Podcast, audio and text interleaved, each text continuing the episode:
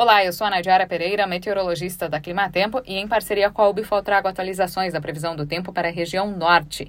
Nesta semana, as instabilidades tornam mais generalizadas sobre o interior do norte do país e com isso são esperados episódios de chuva até mesmo nas áreas que vinham enfrentando tempo mais seco, como o sul do Pará, norte do Tocantins e algumas áreas do estado de Rondônia e do Acre. Mas os maiores volumes de água vão continuar concentrados ainda sobre o extremo norte da região, especialmente entre o norte do Amazonas e Roraima.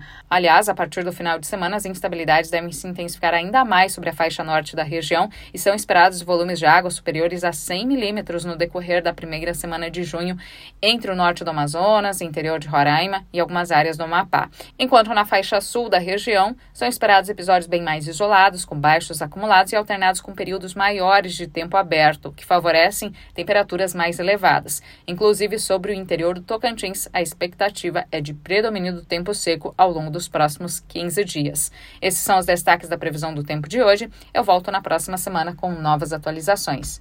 Até mais!